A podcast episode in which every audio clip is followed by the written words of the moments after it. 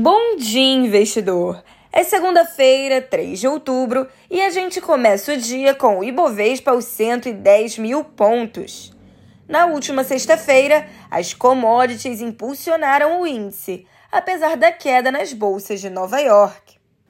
Nos destaques corporativos de hoje, a Oi assinou um memorando de entendimento com a empresa de serviços digitais Exa Tecnologia por meio do qual a operadora passará a deter a participação no capital da empresa em troca de contribuir para a aceleração do crescimento do negócio. A Exa foi criada em maio deste ano, como resultado de uma joint venture entre a FS Security e a TIM. Mesmo com o ingresso da Oi no quadro de sócios, a Exa permanecerá sob controle da FS Security que também atua no ramo de tecnologia com foco em segurança.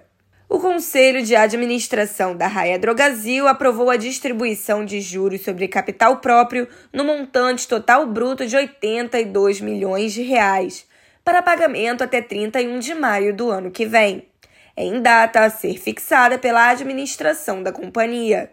O valor bruto a ser pago por ação é 4 centavos, o benefício se aplica à posição acionária de 5 de outubro.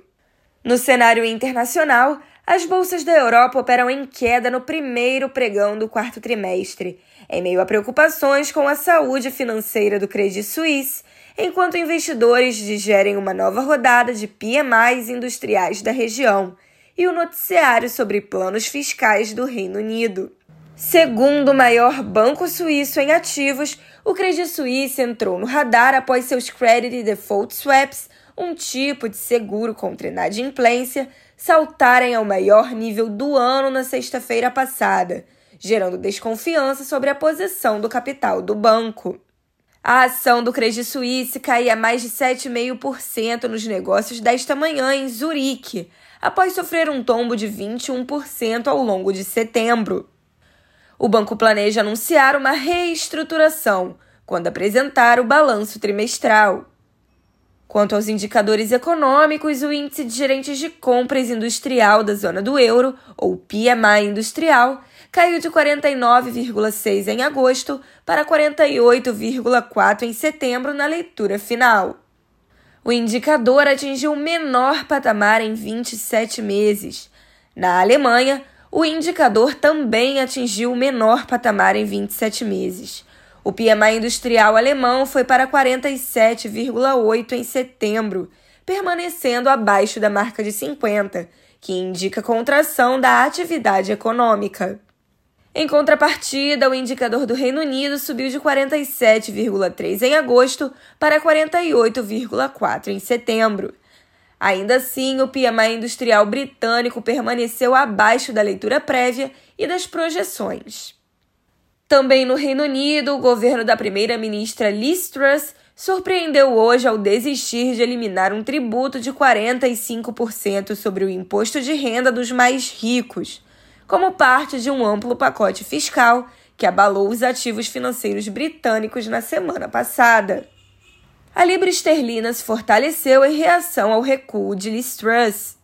Os futuros de Nova York, ao contrário das bolsas da Europa, operam majoritariamente em alta, apoiados por um salto nas cotações do petróleo e em tentativa de recuperação das perdas nos mercados à vista. Em setembro, só o S&P 500 sofreu um tombo de 9,3%, o maior desde março de 2020. As bolsas da Ásia fecharam majoritariamente em queda, acompanhando as perdas robustas em Wall Street no fechamento de setembro e face a temores crescentes de uma recessão econômica global. As praças da China e Coreia do Sul não operaram hoje, por conta de feriados locais. Na agenda do dia, os Estados Unidos divulgam a leitura final do PMI industrial de setembro às 10h45 da manhã.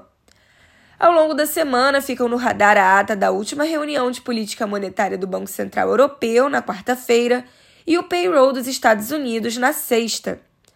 No Brasil, a balança comercial de setembro sai às três da tarde. A agenda da semana inclui a produção industrial de agosto, na quarta-feira, e os dados do varejo, na sexta. Dando uma olhada nas cotações, são 8 da manhã e o índice da Inglaterra e da Alemanha recuam em torno de 0,60%. Já o índice da França recua 0,80%.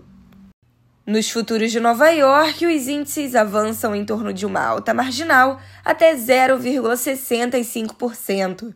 Já o índice VIX futuro, mais conhecido como índice do medo, recua 1%. Entre as commodities, o petróleo Brent avança 3,85%. Já o WTI avança mais de 4%. Nas commodities agrícolas, a soja tem queda marginal, o milho avança 1% e o trigo avança 1,10%. Entre os criptoativos, o Bitcoin tem alta de 0,30%, enquanto o Ethereum sobe 0,80%. Pessoal, eu fico por aqui. Mais notícias você confere às duas e meia da tarde no YouTube da BRA com o Minuto Trade News. Eu sou Isabela Jordão. Bom dia e bons negócios!